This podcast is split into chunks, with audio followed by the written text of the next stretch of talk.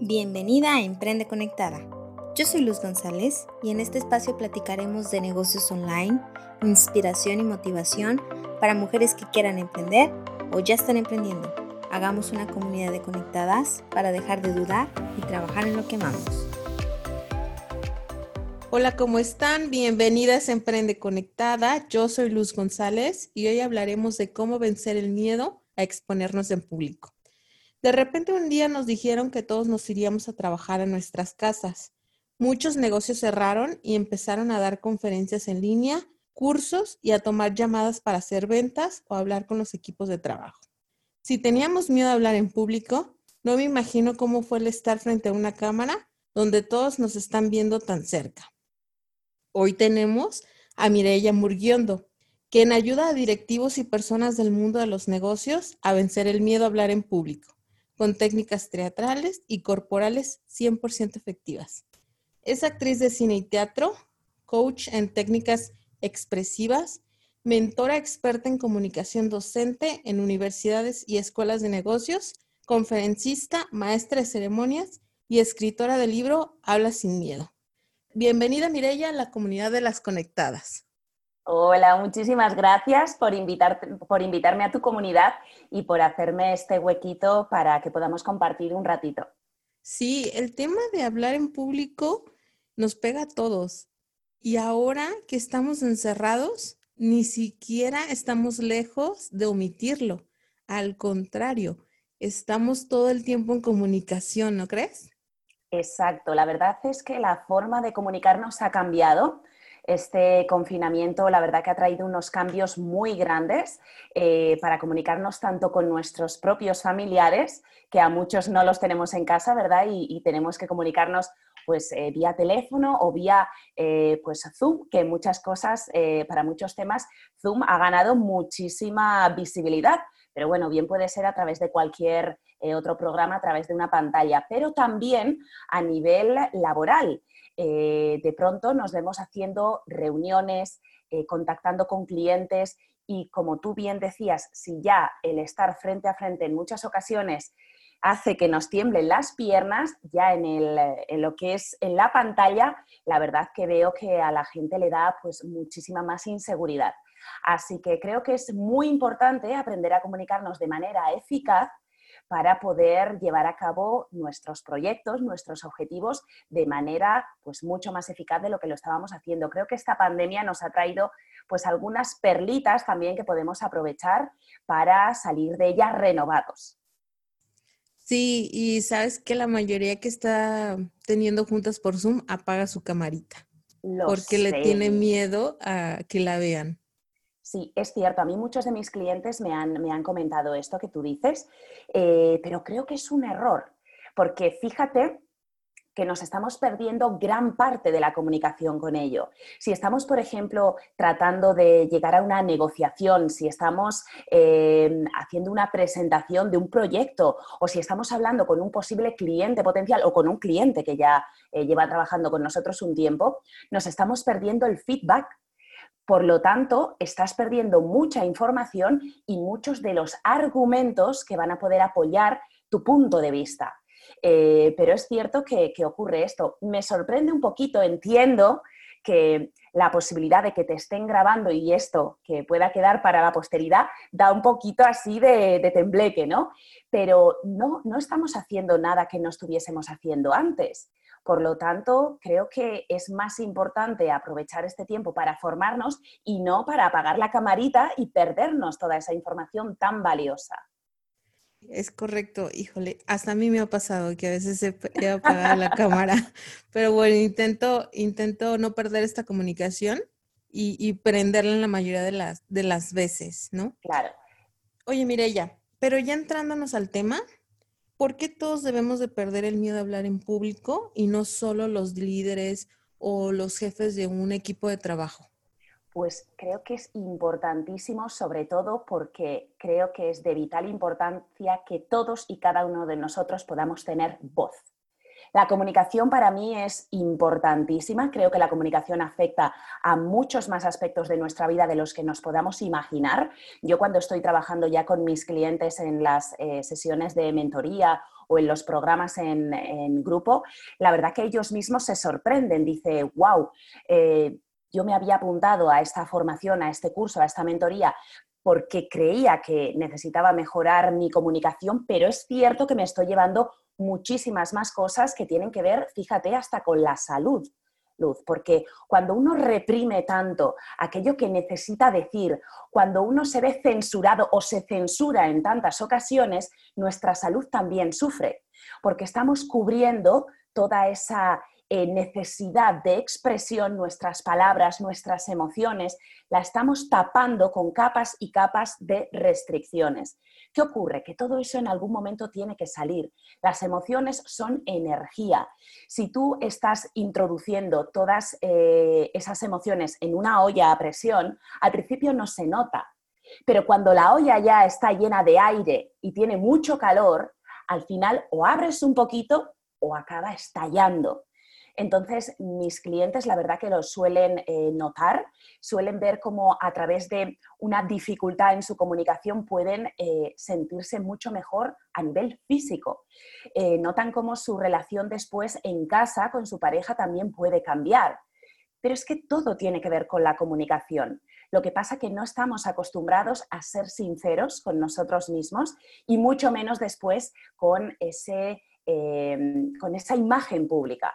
En general, me incluyo, nos importa mucho, en muchas ocasiones nos importa demasiado la imagen o la opinión que los demás tengan acerca de nosotros y eso no nos deja ser nosotros mismos.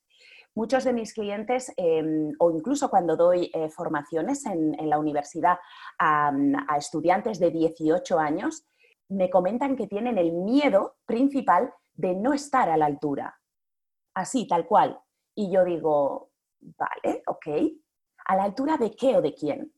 ¿Quién pone esa altura? Y cuando le haces esta pregunta, se paran a pensar y dicen, ah, pues, pues no sé, es una altura que yo me he imaginado. Digo, claro, pero la presión te, te, la estás poniendo tú mismo, tú misma. Entonces, creo que ahí hay aspectos muy importantes que es preciso revisar y poder modificar, porque si algo, una idea, una creencia, un hábito nos está eh, limitando y nos está haciendo daño o no nos, no nos está dejando progresar, es importante eh, deshacernos de ella. De hecho, eh, el miedo a mí que me daba hablar en público, una era ser juzgada. ¿Por qué? No sé, pero era, era ser juzgada. Y dos, a equivocarme y que todos vieran eso, esos errores, ¿no? Exacto. ¿Tú, ¿Tú cuál es, bueno, en toda tu experiencia y con todos tus alumnos, cuáles son nuestros mayores miedos o errores que cometemos cuando hablamos en público? Pues mira, estos dos que comentas tú están en prácticamente todas las personas o en todas. Lo que pasa es que no me gusta generalizar por si de pronto alguien no se siente identificado, pero normalmente suele ser el miedo al rechazo eh, y la imagen que podamos proyectar en los demás. Pero todo esto tiene una explicación muy sencilla, una explicación, si quieres, incluso científica, que te lo voy a explicar muy rápidamente. Em, el cerebro humano está dividido en tres partes, ¿verdad? Tenemos el cerebro reptiliano, el límbico y el neocórtex. Pues es precisamente en este cerebro reptiliano, que es el más antiguo eh, en, la, evolución de las, especies, de hecho eh, está identificado con los primeros animales sobre la Tierra, los, reptiles, y ese cerebro reptiliano está únicamente Em, diseñado para una sola función, que tiene que ver con la supervivencia. El límbico tiene que ver con las emociones y el neocórtex con el aspecto más racional, ¿verdad?, del ser humano. ¿Qué ocurre? Que ese cerebro eh, reptiliano, el mensaje que le da a toda tu mente en el momento que estás de cara al público es peligro de muerte. ¿Por qué? Porque en el ser humano ese cerebro reptiliano se acuerda de alguna manera, esta em, memoria histórica que tenemos, ¿verdad? O antropológica, se acuerda de cuando el ser humano vivía en cavernas. En ese momento estábamos rodeadísimos de peligros muy importantes, no cualquier cosita, no. Es que de pronto venía eh, otro, otro personaje de una tribu y quería comerte o quería matarte. De pronto venía un león y de pronto venía, entonces, si tú en ese momento, rodeada de peligros, no tienes a una tribu, a un clan, a una familia, a un grupo que pueda velar por tu seguridad y te pueda proteger ante un peligro, ¿qué ocurre? Pues que vas a ser pasto de ese león que te quiere comer. Entonces el cerebro reptiliano sacó esa conclusión para poder sobrevivir y además de forma muy lógica y, con, toda la, em, con todo el acierto en este momento, ¿verdad? El cerebro reptiliano dijo, ah, ya lo entendí. Si formo parte de un grupo, puedo sobrevivir, pero si estoy solo, si estoy sola, estoy en peligro de muerte. ¿Qué ocurre cuando después nos exponemos eh, y todos los ojos nos están mirando a nosotros? Que somos como ese animalito que de pronto en medio de la selva está más a la vista que los demás. ¿Qué ocurre si estás más a la vista que los demás? Que te conviertes en presa fácil y un montón de animales salvajes te van a mm. querer comer. Correcto. ¿Qué te dice tu cerebro reptiliano? Sal corriendo. Me muero de miedo. Claro, es por eso. lo que le ocurre a tu mente es que cree que estás verdaderamente en peligro de muerte. Pero aquí también hay un tema importante, Luz. Em, el miedo a hablar en público es un miedo aprendido. Nadie nace con miedo a hablar en público. ¿Esto qué quiere decir? Unido a esta anécdota que te he contado, ¿verdad? Esta pequeña historia, esto quiere decir que tu mente, con la intención de protegerte, un día decidió que hablar en público era peligroso para ti. Y por eso, a partir de ese momento, lo que hace es eh, ponerse en alerta en ese momento que cree que puede ser juzgado, criticado o que puedes estar en ese peligro de muerte. Te voy a poner un ejemplo muy sencillito, mi, caso propio, para que seguro que más de una persona que nos está escuchando eh, se pueda sentir identificada o pueda llegar a imaginarse en qué momento de su vida se sembró esta semilla de miedo a hablar en público. Mira, yo me acuerdo, no sé si tendría 6, 7 años aproximadamente, era, era pequeñita, estaba en el cole. Em, mi tutora estaba haciendo reuniones de tutoría con todos los papás. Entonces llamó a mi mamá y no sé por qué mi mamá me llevó con ella. Eh, el caso es que mi profesora, mi tutora, estaba comentando pues cómo me iba a mí en clase, pues si me aplicaba, si no me aplicaba, si trabajaba, tal. Y mi profesora, que yo sabía que me tenía mucho cariño, le dice a mi mamá, uy, pues Mirella es una niña muy aplicada, todo lo tiene que hacer bien. Y cuando ella termina, que termina la primera, ayuda a los niños de al lado y les explica cómo es la tarea y cómo se hace y tal. Y luego encima le encanta organizar em, actividades y, a ella se le da muy bien el decirle a cada uno lo que tiene que hacer y organizar grupos y tal. Yo sabía que mi profe eh, lo estaba diciendo como algo bonito, ¿no? Además me tenía a mí al lado allí como diciendo, sé que eres buena estudiante. Yo estaba como muy orgullosa, pero de pronto veo a mi mamá que me mira así, como con una mirada severa y digo, ups, no lo entiendo, pero creo que algo he hecho mal. Digo, ahora me lo contará. Terminamos la tutoría y cuando nos estamos alejando, mi mamá, con toda su mejor intención, pero con, con esta mirada severa, me dijo, mire ya, a los niños no les gustan las niñas mandonas. ¿Cómo vas a hacer amigos así? yo dije, ¡Ah! Dios mío, digo, no, me voy a quedar sola, nadie va a querer jugar conmigo, no me van a hablar y todo es por mi culpa. A partir de ese momento, jamás volví a proponer nada en clase. Procuraba pasar desapercibida, ser una más del montón. Y hasta hace muy pocos años, pero muy pocos te digo, muy pocos, cuatro o cinco años, no me había dado cuenta de esa limitación. No me había dado cuenta que algo que a mí se me daba bien, como podía ser, eh, bueno, pues liderar un equipo, organizar, motivar, enseñar, explicar, eso que se me daba a mí bien, que tenía pues algo innato en mí, em, yo lo estaba tapando. Y era por una creencia limitante y errónea que mi mamá un día me traspasó a mí por un miedo que ella tenía, pero no era real para mí. Y les pasa muchas. Claro. Y, desde chiquitas, es, cierto, te, te enseñan a, a, ser calladita. Claro, y sobre todo, no sé, eh, allí en, tu país, en España, es una frase muy común lo de calladita estás más guapa, sobre todo a las mujeres. Calladita estás más guapa y es como, wow. Sí, es verdad, calladita te ves más bonita, lo decimos en México. ¿Verdad? Yo creo que sí, que es algo bastante extendido pues son estas pequeñitas eh, anécdotas, situaciones que de pronto tienen un impacto emocional alto en esa persona y fíjate que ya te digo, yo me acuerdo que era muy chiquitita, pero como el impacto emocional fue tan grande y dejó una señal en mí, a mí es que, vamos, lo tengo grabado, lo recuerdo perfectamente. Me acuerdo de mi profe, me acuerdo de mi mamá, de esa mirada.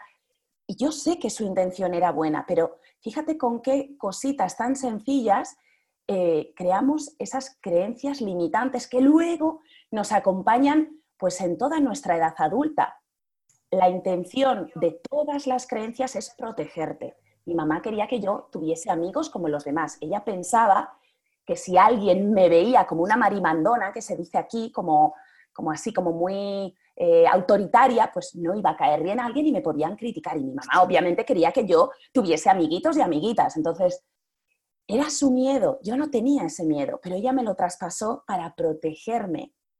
Y fíjate cómo cositas de estas después eh, pueden hacer que tu don más grande, aquello que eh, mejor se te puede dar, aquello por lo que puedes destacar con todo el amor del mundo, pues se te, se te queda privado. Entonces, es muy importante, este es parte del trabajo que yo hago en mis mentorías, Luz, es importante identificar esa creencia limitante. Tenemos un montón, ¿eh? todos nosotros. Pero cuando yo ayudo a mis clientes a vencer el miedo a hablar en público, yo no pongo parches de cómo puedes hacer ahora para no estar nervioso o nerviosa. Digo, no. Vamos a ver cuándo surgió, por qué surgió y vamos a hacerle entender a tu mente que hoy en día esa creencia se te ha quedado obsoleta, ya no te sirve. Entonces, esto que te está limitando, te está haciendo daño y te está haciendo sufrir, lo vamos a desinstalar de tu mente y vamos a instalar una creencia potenciadora para que te haga la vida más fácil, más sencilla, más bonita y para que puedas progresar a nivel personal y profesional. Entonces, ese, em, ese trabajo lo suelo hacer sobre todo a través del cuerpo luz. Yo para vencer el miedo a hablar en público tengo básicamente cuatro pasos. El primero es este, identificar la raíz del miedo a hablar en público y ¿Cómo lo modifico? ¿Cómo lo cambio? ¿Cómo desinstalo esta creencia? Lo hago a través del cuerpo. Entonces, el primer punto es cuerpo. Ahí es cuando incluyo toda mi, em, toda mi experiencia en técnicas teatrales, actuación, cuerpo, etcétera, etcétera, con esa primera parte. En segundo lugar está el pensamiento. ¿Cuántos de nosotros, Luz, tenemos a este pepito grillo puñetero así, que nos dice, no es el momento, tú no eres buena para esto, eh, todavía no estás preparada, hay alguien que lo puede hacer mejor, vas a hacer el ridículo, se van a reír de ti. Este pepito grillo no nos ayuda, también nos quiere proteger, pero nos está haciendo mucho daño y nos está haciendo que nuestra autoestima baje muchísimo. Por eso nos sentimos inseguros, incómodos, vulnerables, nerviosos. Por lo tanto, el segundo punto con el que trabajo es em, cómo identificar todo este monólogo interno devastador para desinstalarlo y poder instalar un monólogo interno positivo, que me apoye, que me engrandezca, que me dé seguridad. Para ello, hace un tiempo eh, saqué unos audios subliminales que son fantásticos. Yo los utilizaba para mí y cuando ya constaté que funcionaban perfectamente, Em, los, saqué al público. Eh, saqué una campaña ahora en el, pues como en marzo aproximadamente, en el que regalaba el primer audio y después a un precio muy económico los otros cinco, porque eran eh, seis episodios, eh, pues tenían un coste muy bajo. Lo voy a volver a sacar ahora en, en, poquito tiempo porque ahora mismo en la página web no están disponibles. Si alguna de las personas que nos está escuchando quiere hacerse con estos audios subliminales, que me escriba por privado, en Instagram, por ejemplo, en La Vida es Puro Teatro, y yo se los haré llegar. ¿Has oído alguna vez hablar de los audios subliminales? No, mira, fíjate que no los conocía. O a lo mejor sí los conozco, pero no por ese nombre. Pues funcionan maravillosamente. Te voy a explicar cómo, son. Em, tiene que ver también con cómo funciona nuestra mente, ¿verdad? tenemos dos partes en la mente, la parte consciente y la parte inconsciente. De, los, eh, de todos los pensamientos que tenemos a lo largo del día, solamente, y estos son datos científicos, solamente somos conscientes del 5%. Imagínate, el 95% de nuestros pensamientos son inconscientes. ¿Esto qué quiere decir? Está, que claro, uff, que estamos dominados por ese 95% y ahí es donde está nuestro pepito grillo particular eh, saboteando cualquier progreso, cualquier posibilidad de salir de la zona de confort. ¿Qué conseguimos con los audios subliminales? Porque en esta parte del inconsciente es donde están todas las creencias limitantes. Con estos audios subliminales, que son maravillosos, uno se pone los audífonos o sin los audífonos igualmente, y lo que escucha es música normal, música. ¿Qué ocurre? Que dada la tecnología que tienen los audios subliminales por debajo de mm, la conciencia, de esa parte consciente de nuestra mente, hay unos, unas ondas binaurales que tienen que ver con la frecuencia del cerebro y unos mensajes positivos, es decir, un pepito grillo positivo que nuestra mente inconsciente escucha, pero nuestra mente consciente no. Nuestra mente consciente solo escucha la música. ¿Por qué es esto? ¿Por qué lo hacemos así? Porque como eh, lo que nos va a decir este audio subliminal, todos estos mensajes son fortalecedores, son positivos, si se los ponemos eh, a, un sonido, a un volumen que la mente consciente los pueda escuchar, no le vamos a creer. Y no vamos a dejar que pasen a esa parte subconsciente. Entonces, tienen este tipo de tecnología con la que tú estás escuchando música, eh, cualquier eh, música con la que tú puedas, no sé, estar bailando o irte a pasear o hacer las tareas de tu casa, darte una ducha, leer un libro, etcétera, etcétera. Tú escuchas música pero estás trabajando a nivel subconsciente. Por lo tanto, es una maravilla porque te ayuda a vencer tu miedo a hablar en público mientras estás haciendo otra cosa. Ok, oye, eso suena bastante bien porque como tú lo manejas en tus cursos, desde adentro, empiezas a ver qué, cuál es tu limitante y en qué proceso te rompiste o en qué proceso es el que tienes que empezar a trabajar internamente para dejar de o sea, para poder hablar mejor en público. Exacto. Está fenomenal porque el cambio lo queremos hacer desde dentro. Después tocará la parte de fuera que también te la voy a contar. Hemos dicho que eran cuatro puntos con los que yo trabajo. El primero era el cuerpo, el segundo eran los pensamientos y el tercer punto, súper importante, es el tema de las emociones. Como ya comentábamos antes, esto de ir tapando nuestro mundo emocional, precisamente porque nadie nos ha enseñado a gestionarlo, a utilizarlo y a ponerlo a nuestro favor, pues se nos queda ahí un montón de trabajo por hacer, ¿verdad? Un montón de trabajo sin gestionar. ¿Cómo pretendemos enamorar, entusiasmar, impactar a nuestro público, persuadirlo, empatizar con él, si nosotros estamos desconectados de nuestro mundo emocional porque no sabemos qué carajo hacer con él? No se puede, es imposible. Tú puedes conectar con el público con muy buenos argumentos y conseguir la venta incluso. No te digo que no, pero conectar esta conexión que decimos todos, esta vibra, esta buena onda, la confianza, eh, la empatía, eso no se puede hacer si tú no estás conectado contigo mismo. Por lo tanto, una parte muy importante que yo ayudo y en el que hago el acompañamiento a mis clientes es a identificar primero su mundo emocional, porque lo tenemos tan olvidado que cuando nos hablan de él es como emocional, es como cortocircuito, ¿verdad? Entonces les ayudo a identificarlo y después a que aprendan a gestionar todas esas emociones. Además, no podemos olvidarnos que el miedo a hablar en público, el miedo es una emoción.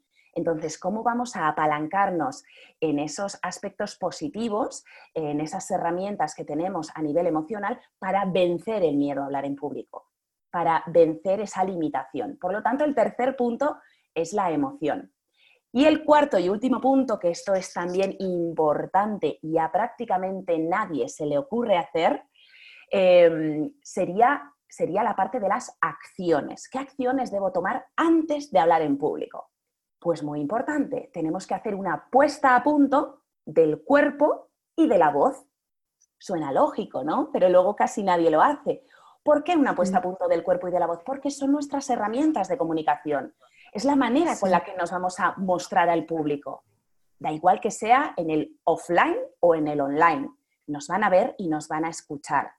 En nuestra voz, que raramente ya, ya, ya te comento, a no ser que seas actor, político o cantante, rara vez alguien estudia la voz hablada, ¿verdad? El, cómo manejar, dominar y poder utilizar esta herramienta que es tan potente para llegar a nuestro público, a nuestros clientes. La voz está totalmente conectada con las emociones. Seguro que estás de acuerdo conmigo cuando te digo, Luz, por ejemplo, si tú llamas a una persona muy querida, muy cercana a tuya y tienes un día así pachucho, regulero, mm, feo, y tú dices, hola, tu mamá, tu mejor amiga, tu pareja te dice, ¿qué te pasa? Y tú solo has dicho, hola, ¿verdad? Pero en la voz ya te lo identifican y tú, no, no, todo bien, ¿qué te pasa? Porque te conocen y no te están viendo, pero en la voz ya se nota tu estado de ánimo.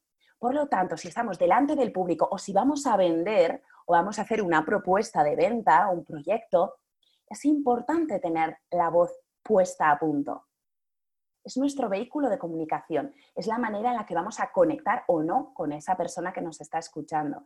Y por supuesto, la comunicación no verbal también cuenta un montón. Si tú estás, por ejemplo, en un auditorio, nada más ver entrar a la persona eh, en el escenario, solo por cómo camina y cómo, a qué ritmo va, tú ya te has hecho una imagen de esa persona y ni siquiera ha hablado todavía. Por lo tanto, hacer una puesta a punto de ese cuerpo para que sea expresivo, dinámico, enérgico, potente, que brille en el escenario, ¿verdad? O en escena, o, en una mesa de negociación, o vía internet. Es importantísimo.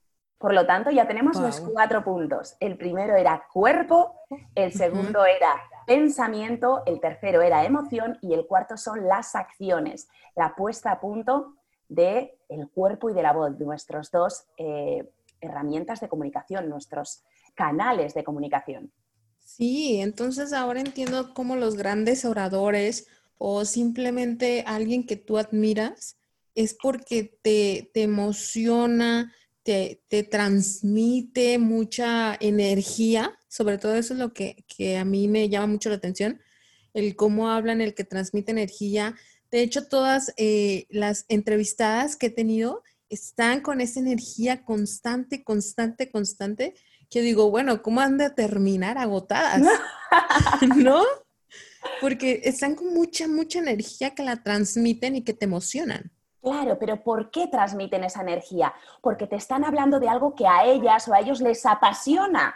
Entonces estás conectado con eso y eso llega y eso traspasa la pantalla y si estás en un auditorio de 700 personas llega al último de la fila porque estás conectado. Pero para poder entusiasmar y enamorar al público primero hay que ir adentro.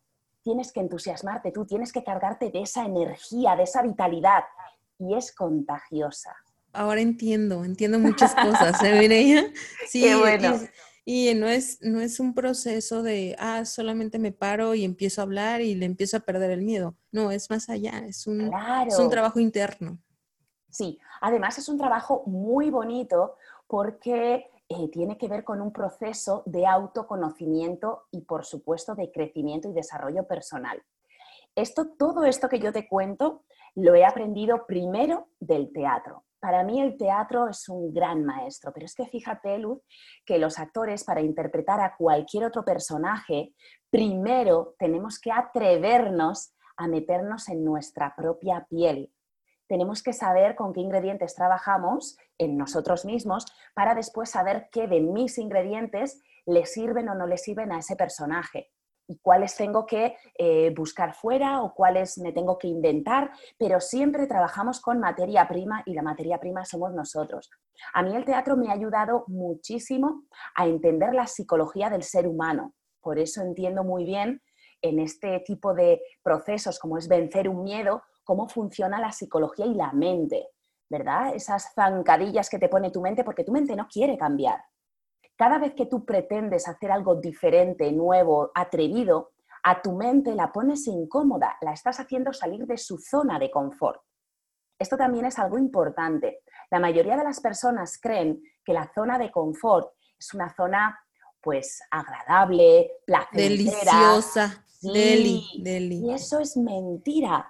La zona de confort de tu mente es todo aquello que tu mente ya conoce. Es decir, sea bueno o malo, a tu mente eso le da igual. Si lo conoce, lo controla y sabe em, que no va a haber ningún eh, imprevisto que pueda ponerla en peligro. ¿Esto qué quiere decir? Y es importante, que si tu estado habitual, por ejemplo, es una depresión, esa es la zona de confort de tu mente, por muy dolorosa que ésta pueda llegar a ser. Fíjate qué importante entender cómo funciona nuestra mente, cuáles son esos mecanismos para saber cuáles son las reglas del juego y poder jugar en consecuencia para poder ganar. Porque si no, si entramos en nuestra mente, estamos perdidos. ¿eh? Si tú entras en tu mente, cuanto más chiquitita sea tu vida, cuanto más controlable, con menos estímulos, con menos cambios, con menos de todo, cuanto más se cierre ese círculo, tu mente va a estar mucho más a, más a gusto. ¿Por qué? Porque la mente solamente tiene una función, una, y precisamente no es que tú seas feliz, que triunfes, que tengas éxito, no. La única función que tiene tu mente es mantenerte con vida cuanto más tiempo mejor. Y esto quiere decir que si gastas poca energía vas a vivir más tiempo, o eso es lo que entiende tu mente. Por lo tanto, tu mente cree que si te quedas en el sofá vas a vivir más tiempo. Entonces nunca quiere que hagas nada nuevo. Tenemos que vencer esa pereza. Oye, mire, y ahorita que lo estaba pensando, que me estás diciendo, ¿qué pasa con las personas que se identifican o que dicen ellas, soy una persona eh, introvertida o soy una persona extrovertida, soy muy tímida, eh, a lo mejor por eso me da miedo hablar en público. O sea, ¿qué pasa? ¿En realidad se vuelven una persona, personas abiertas o simplemente puedes seguir siendo una persona tímida, pero con tu seguridad para hablar en público? Si tú estás haciendo este proceso, muy buena pregunta, gracias. Eh, si tú haces este proceso de enfrentarte a tus miedos, de aprender a manejar tus emociones, de poner tu pensamiento a tu favor y además conocer perfectamente cuándo tu mente te quiere poner la zancadilla, no vas a ser tan introvertido, tan introvertida. Ahí vas a tener un avance. ¿Por qué? Porque al final eh, tienes un, como te comentaba antes, un desarrollo personal. Entonces, todo lo que sea desarrollarte a nivel personal va a hacer que crezca esa zona de confort. La vas a hacer más grande, vas a tener más espacio. Entonces, si tú, por ejemplo, eres una persona que prefiere escuchar a hablar, ok, eso no está reñido con ser, eh, con tener o no tener miedo a hablar en público. Hay muchas personas que tienen seguridad, confianza, pero les gusta escuchar. Perfecto. Eso no quiere decir necesariamente que seas introvertido o que seas tímido. Pero si lo que te ocurre es que tienes eh, una timidez extrema, sí que está relacionado con tu miedo, con esos nervios. Al final tiene que ver con esa creencia limitante que te comentaba, ¿no? De la anécdota con, mi profe y mi mamá. Y entonces habrá que ver em, qué referencias han apoyado, en este caso, que tú seas introvertido o introvertida. Entonces, identificamos la semilla, identificamos las referencias y lo que hacemos, si a ti eso te está haciendo daño y tú lo quieres cambiar, es dar nuevas referencias para que así mm. ya no tengas esta necesidad de esconderte, de callar, de pasar desapercibido, de hacerte el invisible, ¿verdad? Y tú puedas estar abierto, abierta, sin ningún temor, pero que si quieres participar de la conversación o no, eso sea secundario, que no sea por, por miedo o por nervios o por inseguridad. Ya, ahora entiendo, porque la verdad yo sí soy una persona que escucha, por eso hago muchos podcasts de entrevistas, me gusta mucho escuchar, pero ahora entiendo que no está peleada con que no pueda hablar en público. Claro, además, fíjate eh, tú eres un canal de comunicación. Por lo tanto, no, estás reñida con la comunicación. Hay personas que em, les gusta hablar pues, sobre un conocimiento o un mensaje que puedan tener. A mí, por ejemplo, hablar sobre estos temas y pensar que puedo ayudar a alguna persona me encanta. Pero en este caso, tú estás haciendo un gran servicio como buena escuchadora y como, buena entrevistadora para eh, participar en este intercambio de comunicación y nos estás acercando a muchísimas personas. Por lo tanto, creo que no tiene nada que ver con que seas tímida o no. Tú tienes este don, que es el de la comunicación, el de escuchar, el de, después poder hacer un resumen de lo que la otra persona ha dicho para esquemáticamente eh, a todo el mundo se le quede bien claro eh, pues de lo que estamos hablando, eh, hacer buenas preguntas. No es fácil hacer buenas preguntas. No, no, no, nada. Por lo tanto, no creo que estés para nada reñida con la comunicación. ¿Que hay algún aspecto que quieres mejorar o trabajar? Fenomenal. Pero nada que ver con que, con que puedas ser tímida, porque si no, no estarías ahora mismo haciendo este podcast. Claro, ay, qué padre, qué padre que ahorita mm, conforme vamos platicando voy entendiendo y para ustedes conectadas, que entiendan que no está peleado. Hay gente que le encanta hablar y que habla y habla y habla y habla. Y hay gente que le gusta escuchar, pero no tiene nada que ver el que no pierdas, el, el que tengas que perder el miedo a hablar en público y a poder expresarte. Exacto. Oye, y Mireya, y ya como una, una pregunta, en, el, en cuestión de que ahorita todo el mundo está en Zoom, todo el mundo está en, detrás de una pantalla, ¿cómo podría ser la diferencia, si la hay, entre estar en un escenario y hablarle a muchas personas a estar detrás de una pantalla? ¿Nos tendríamos que comportar diferente? ¿Tendríamos que aplicar lo mismo? ¿O cómo sería la diferencia de comunicación? Hay una gran diferencia, porque cuando yo, por ejemplo, estoy en un auditorio, en un teatro, wow, a mí me encanta esa eh, conexión energética, ese feedback del público, ¿verdad? Entonces, ahora que hay una pantalla, creo que tenemos que encontrar la manera de comunicar o lograr el mismo objetivo, el mismo resultado, pero de otra manera. Entonces, eh, es importante eh, poner toda esa energía que antes estaba a lo mejor en todo mi cuerpo, en cómo, si tengo una pantalla, yo en ocasiones lo que hago es juego con la pantalla me acerco, me alejo, me salgo de plano, porque a lo mejor quiero explicar algo. Entonces, ya que no me están viendo el cuerpo entero en un auditorio y no tengo al público cerca, tengo que encontrar la manera de obtener, si no los mismos resultados, muy parecidos o mejores. Porque el público siempre se merece lo mejor y no por el hecho de estar tranquilamente en mi casa, que yo mm, de cintura para abajo puedo estar en pantalón corto, o en chanclas, eh, por el hecho de que no me vean, no, no, no, no está reñido con que yo no vaya a dar lo mejor de mí o pueda hacer mi mejor show o mi mejor intervención con las características, con los elementos que pueda tener yo ahora en este momento.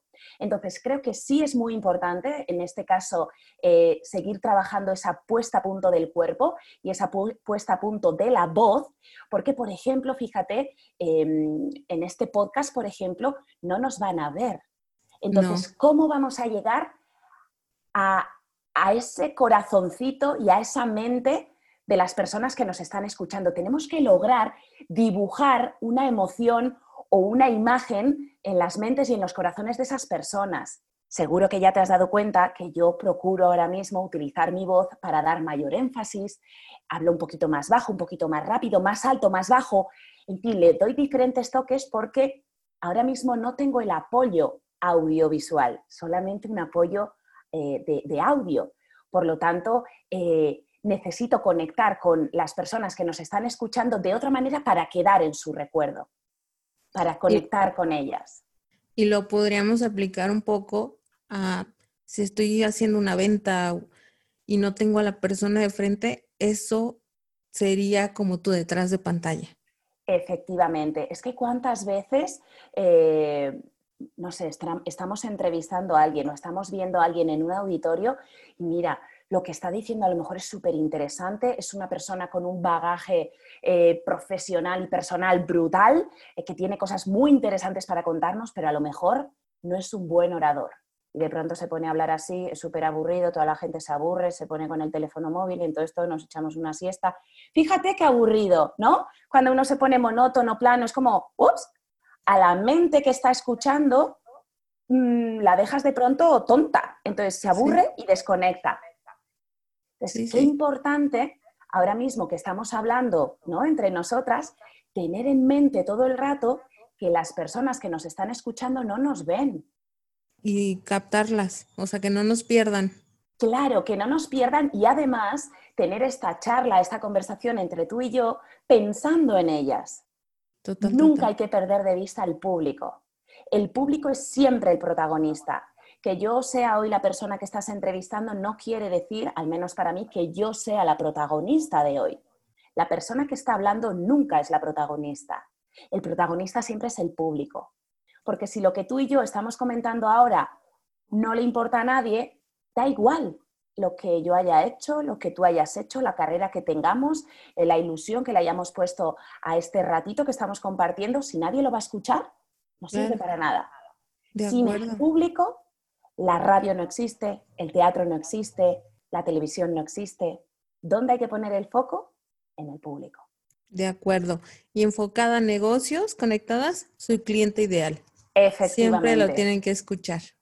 Exacto. Siempre, mira, hay muy malos vendedores precisamente porque eh, son vendedores muy egocéntricos. Es decir, les encanta hablar y escucharse y decir todo lo que tiene su speech, ¿verdad? Su guion. Sí. Ese es un error. El mejor vendedor es el que más preguntas hace. ¿Por qué? Porque cuando tú haces preguntas y escuchas atentamente, como estás haciendo tú con el interés que muestras, la otra persona se siente más importante y te va a contar más cosas.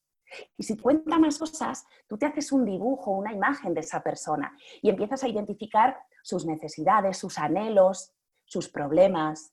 Y entonces tú empiezas a pensar rápidamente, porque tienes la mente preparada para eso, en cómo vas con tu producto o tu servicio solucionar algún aspecto que le haga la vida más fácil o más bonita. Y eso solo lo puedes saber si preguntas. De acuerdo, ese es nuestro objetivo. Claro, porque nunca se debería hacer dos ventas de la misma manera, porque somos todos distintos. Yo he trabajado durante muchos años en ventas y las mejores ventas se hacen cuando son, por supuestísimo, honestas de corazón, cuando tú escuchas al cliente y no importa que hoy no le vendas. Si tú le, escuchas con atención, el día que tengas un producto, un servicio que necesite, te vas a poner en contacto con él o va a aparecer por tu negocio y le vas a decir, ay, tú me dijiste que tal cosa, que tienes un hijo de tal edad, que tal, que cual. Te dice, sí, ay, pues es que tengo algo que, mira, resuelve perfectamente este problema. Y dicen, wow, qué maravilloso, y te acordabas además, qué, qué, qué, qué bien, ¿no? Qué padre, como decís allí. Y te va a recomendar a todos los papás de sus amigos Sí, total. Claro, pero siempre hay que poner el foco en el cliente, en el público. No podría estar más de acuerdo contigo que nuestro cliente ideal es nuestro público, eh, es el protagonista. Efectivamente. Oye, Mireya, y antes de pasar a las, a las preguntas que le hago a todas las entrevistadas, me gustaría que me dijeras tú cómo nos puedes ayudar en todo este proceso que nos contaste digo, nosotros estamos en Latinoamérica, sé que tú estás en España, pero ¿cómo nos puedes ayudar tú? ¿Qué cursos tienes? ¿Qué talleres? Cuéntanos. Pues mira, te comento, acabo de estrenar un programa fantástico que además engloba estos cuatro puntos que te comentaba, que eran cuerpo, pensamiento, emoción y acciones, en un programa que tiene un nombre que a mí me apasiona. Se llama Rompe tu coraza y vuélvete imparable. ¿Por qué? Porque todos estos miedos, estas inseguridades, Em, esta tensión que tenemos frente a las cosas incómodas, como puede ser hablar en público, lo que van creando em, es una coraza, ¿verdad? Que se apodera de nuestro cuerpo, de nuestra mente, de nuestras emociones y al final de nuestras acciones y nos hace cada vez más chiquititos. Y acabamos así como, como bicho bola, que dice una amiga mía, ¿verdad? Que cada vez tienes como menos espacio en tu, en tu propio cuerpo. Y esa zona de confort que te comentaba cada vez se hace más chiquitita, más restringida. Entonces, el programa Rompe tu Coraza es un programa 100% online que se puede hacer perfectamente desde México, incluso con, el, incluso con el horario. ¿eh? Yo siempre me adapto a, horario porque sé que tenemos una, bueno, una pequeña gran diferencia horaria, pero yo he trabajado en México. Entonces, el programa Rompe tu Coraza es precisamente para superar este, estos bloqueos a nivel eh, corporal, creencias limitantes, pensamientos, aprender a gestionar el mundo emocional y a saber exactamente qué pasos eh, son convenientes, son recomendables dar antes de tener una exposición pública, insisto, ya sea offline u online, para poder conseguir esos objetivos e impactar, entusiasmar, enamorar, convencer a nuestro público. Con esto además comentarte que luego no se me olvide que tengo un regalito para toda tu comunidad, ¿vale? Un regalito muy especial que eh, todo aquel que quiera se lo va a poder descargar. Pero voy a seguir eh, contestándote a esto porque si no yo le doy al palique, Luz, y se me olvidan las cosas. De acuerdo, yo te recuerdo. Exacto. Ese programa, la verdad que está genial. Como comentaba, es 100% online y se puede hacer perfectamente desde México. Después están eh, las mentorías privadas, porque Rompe tu Coraza sería en grupo grupos chiquititos, pero es importante también la fortaleza del grupo, cómo nos puede ayudar. Muchas veces el ejemplo de otro eh, nos puede ayudar a entender muchos aspectos. ¿no? Entonces tengo Rompe tu coraza y Vuélvete imparable, que es en grupo, o para quien que lo prefiera, las mentorías Habla sin miedo, que son individuales. Además, estoy a puntito de estrenar mi podcast, al que me encantará que seas una de mis invitadas a partir de septiembre. Me pondré en contacto contigo. Claro. Se estrena mañana. Se llama Sin Miedo con. El día que te entreviste a ti, pues será Sin Miedo con Luz. Ah, wow. que queda además precioso, ¿verdad? Entonces, mañana estrenamos el primer capítulo. Los primeros episodios van a ser con eh, ejercicios y recomendaciones, eh, pues eh, antes de pasar a los entrevistados, que los entrevistados serán ya, como te comentaba, en septiembre. Tengo también dos libros. Un libro es Habla sin miedo, que es desde un punto de vista más actoral, está de venta en Amazon, lo podéis comprar allí también en México. Y en septiembre estreno mi segundo libro, que creo que va a encantar a todo el mundo, que se llama Sin miedo y con arte. Ese también estará de venta en Amazon. Y bueno, traigo un montón de cositas nuevas, como ves. Yo siempre estoy preparando un montón de programas que tengo en mente, por supuesto, pero de momento eh, los que creo que más impacto tienen son estas mentorías privadas y el programa Rompe tu coraza. O sea que me encantará si cualquiera de, de los participantes o de las participantes de tu comunidad se pone en contacto conmigo, al menos para informarse sin ningún compromiso. De acuerdo, muy bien. Conectadas les dejamos toda eh, la información en los comentarios de este episodio. Contacten a Mirella. Ustedes están escuchando tanta fuerza, tanta energía que nos transmite. Entonces, si ustedes necesitan perder el miedo o quieren simplemente descubrirse, em, este, este curso les va, les va a servir, además de que es online, entonces no importa. Podemos estar siempre conectadas. exacto, exacto, siempre conectadas. Muy bien, Mirella. Y ahora, eh, las preguntas que me gustaría saber y desde el punto de vista de, todas las entrevistadas es, ¿cuál es la situación o proyecto que más has dudado, pero aún así lo has hecho? Ay, pues mira, no sé si es la que más, pero es la que me viene en mente. Hace tiempo me propusieron hacer unos pequeños episodios para un programa em, que, iba, que finalmente fue un programa de comunicación de humor en el que, bueno, todo el mundo lo puede ver en mi canal de YouTube, se llama La vida es puro teatro también, igual que mis redes, y era un programa, eh, pequeñas pildoritas, en el que, eh, bueno, con mucho humor, yo explicaba aspectos muy comunes, errores muy comunes de la comunicación en las empresas y cómo eso entorpecía el buen funcionamiento de las empresas y, por supuesto, también las ventas. Entonces, aquel que se quiera ahora echar unas risas, que vaya a ver mi canal de YouTube.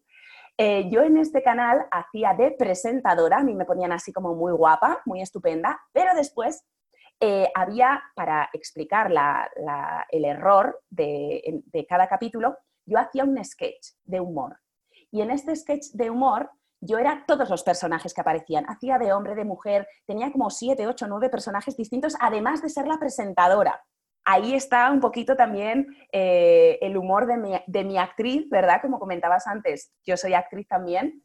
Eh, y la verdad que dudé mucho porque me daba mucho apuro, me daba miedo también em, que mi público objetivo, que normalmente trabajo con directivos, personas del mundo de los negocios, también, por supuesto, con emprendedores, pero me daba miedo que este sector pensase que este programa era así como muy tonto, ¿no? Así como, como ay, esta profesional, eh, no sé, con el bagaje que tiene, cómo hace ahora algo tan absurdo, ¿no? Porque es que de verdad que es un humor muy absurdo. Entonces dudé mucho en si hacerlo o no, pero finalmente dije, mira, me apetece muchísimo, me apetece volver a actuar, aunque sea con estos personajes muy cliché, pero sobre todo me apetece hacer algo solo por pasármelo bien.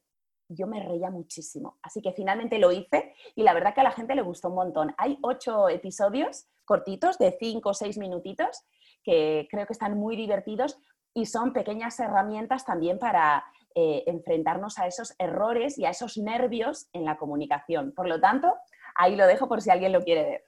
Perfecto, me los voy a aventar ahorita que terminemos. Oye, Mireya, y ligado a eso, ¿cómo hablabas del grillito este que te está hablando alrededor?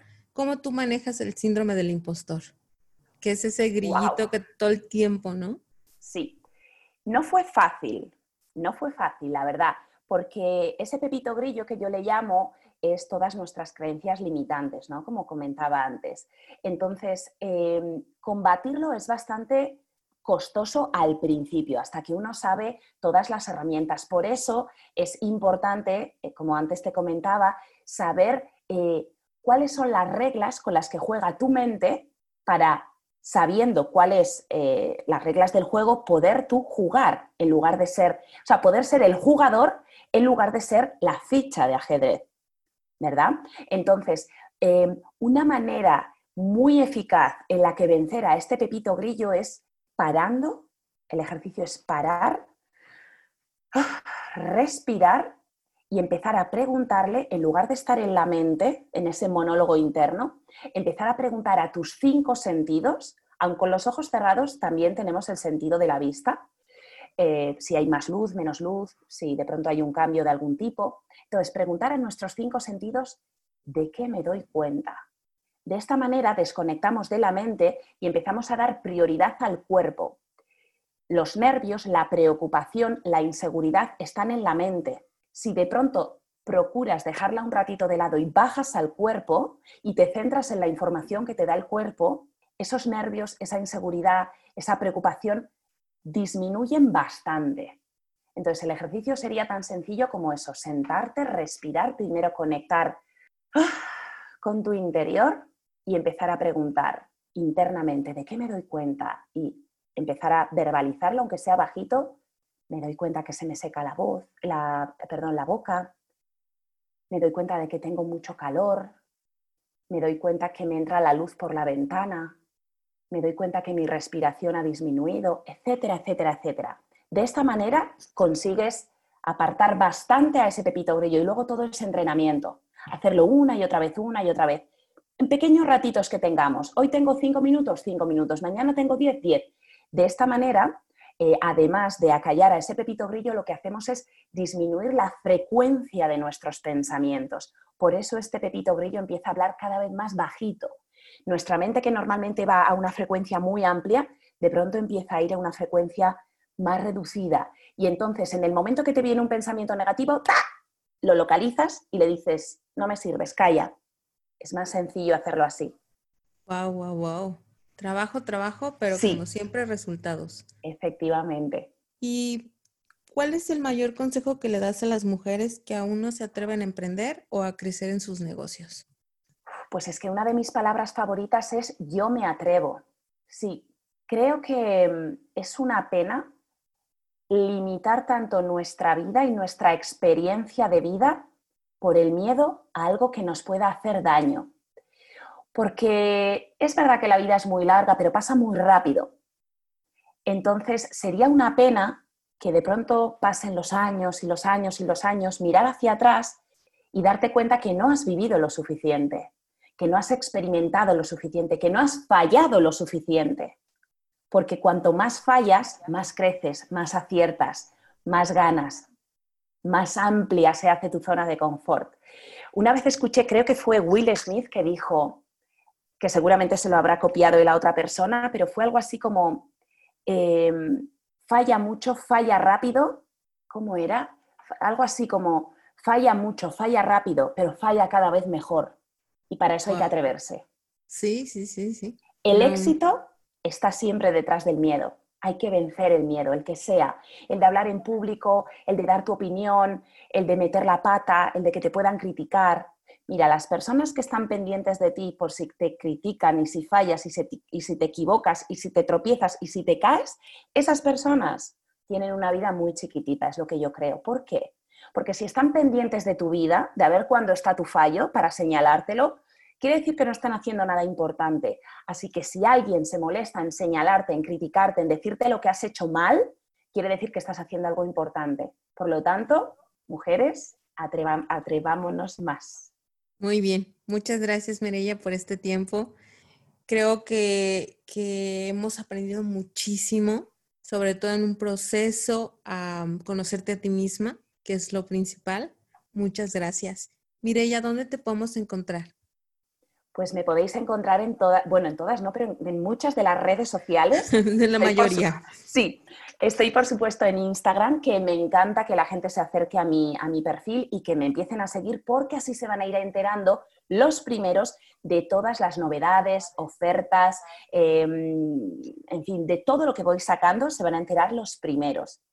Eh, por lo tanto, en Instagram, con el nombre de La Vida es Puro Teatro, en YouTube también, en Facebook, eh, en LinkedIn me pueden eh, localizar por mi nombre, Mireia Murguiondo, y por supuesto voy a invitar a todo el mundo que se pase por mi página web, lavidaspuroteatro.com, para echar un vistazo al programa Rompe tu coraza, que creo que a la gente le va a encantar, le va a volver loca, y eh, por supuesto que se puedan descargar un regalito que tengo para todos vosotros. Este regalito no está en la página web, por lo tanto, revisar la web, que hay otros regalitos, pero este que quiero hacer a tu comunidad es un regalo muy especial que no está en la web. Por lo tanto, que apunte en la dirección es lavidaspuroteatro.com barra regalo. Entonces, lavidaspuroteatro.com barra regalo. ¿Qué es este regalo? Pues fíjate, todo el valor que estoy dando aquí, Luz, serían esos 16 ejercicios explicados paso a paso que yo recomiendo. Sería ese cuarto paso de acciones del que te hablaba, 16 ejercicios prácticos para llevar a cabo justo antes de hablar en público, para hacer esa puesta a punto del cuerpo y la voz, para poder impactar a todo el mundo, para quedar en su memoria y para conseguir entusiasmarlos y cerrar nuestras ventas con éxito. Ese regalo no está en la página web, así que lo localicen en esta dirección. Perfecto, muy bien. De todos modos, pongo el link en los episodios y cuando salga toda la promoción en redes, lo vamos a poner ahí. Muchas gracias, Mireya, por tu tiempo, por ayudarnos. Estuvo muy buena la plática y muchas gracias por ayudarnos a perder el miedo a hablar en público. Gracias a ti, la verdad que ha sido un auténtico placer. He estado como en mi casa, nunca mejor dicho, ¿verdad? Sí, fue muy a gusto la plática. Exacto, fue, fue muy bonita. Muchísimas gracias por este ratito que me has dedicado, Luz. Eh, nada, que mejore todo muy rápido. Estoy pendiente de ir a México, lo sabes, te avisaré. Eh, bueno, no sé, te, lo conté, ¿verdad? Sí, sí, me lo has preguntado estos días. Todavía no sé cuándo voy a visitar tu país tan maravilloso, así que mm, espero pisar tierra mexicana muy pronto. Perfecto, aquí te vamos a esperar. Muchas gracias. Un beso enorme. Muchas gracias por escucharnos conectadas. Síganos en Emprende Conectadas en Facebook e Instagram. Recuerden aplicar todos los tips que nos dio Mirella y cuéntenos cómo les fue. Recuerden siempre dejar de dudar y trabajar en lo que aman. Muchas gracias. Gracias por escuchar este podcast. Si te ha gustado, inscríbete en Spotify o Apple Podcast para que no te pierdas ninguno de los episodios de Emprende Conectado. Hagamos comunidad en Instagram y trabajemos en lo que más amamos.